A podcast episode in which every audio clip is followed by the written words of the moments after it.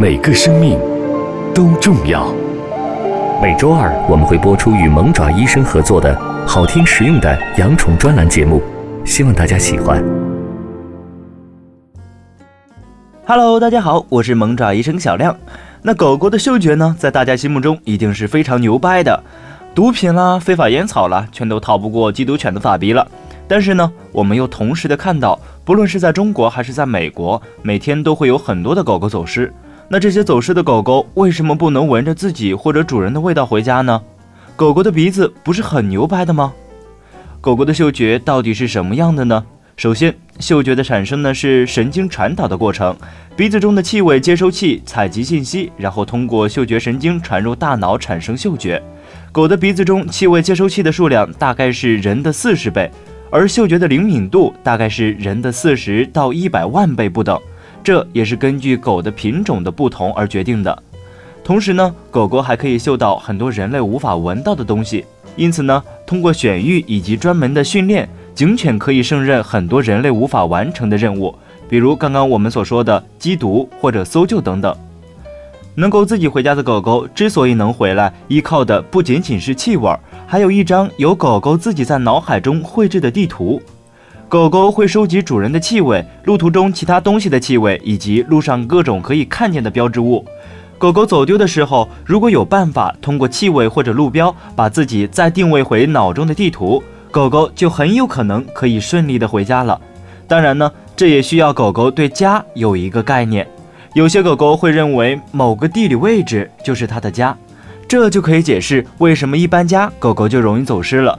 这是因为它去找原来的家去了。有些狗狗呢认为主人就是它的家，这就解释了为什么很多流浪汉的狗狗反而不会走丢了。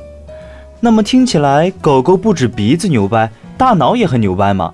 那为什么还是不能自己找到回家的路呢？下面呢就是终极揭秘了。首先呢。气味确实是引导狗狗回家的关键因素之一，但是气味显然不会站在那儿一直不动。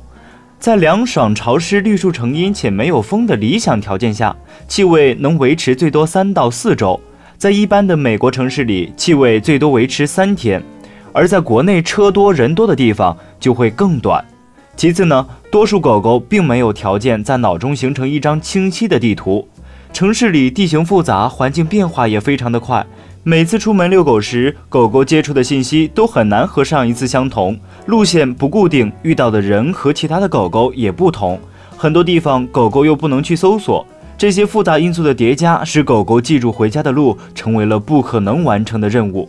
更重要的是，狗狗走丢的时候，不只是主人着急，狗狗也会恐慌和焦虑，意识到自己一直跟着的人不见了，突然熟悉的环境不见了，恐慌和焦虑也就随之而来了。突然而来的焦虑情绪不会使他们停下来思考如何找到回家的路，反而导致他们不知所措地奔跑。这一跑就更难找到回家的路了。宠物丢失如何寻找呢？如果你生活在国内，一定要记得给宠物挂牌儿。出门遛狗时呢，一定要拴绳，千万别松手。丢了的话，除了第一时间微博求援外，还是要主人亲自出门，在走失地区附近寻找。因为无论如何，如果宠物还没有跑远，主人的气味还是可以起到一定安慰情绪的作用的。好了，今天的萌爪医生专栏就到这里了。了解科学养宠知识，给它更好的关爱，请下载萌爪医生 APP。我们下期节目再见。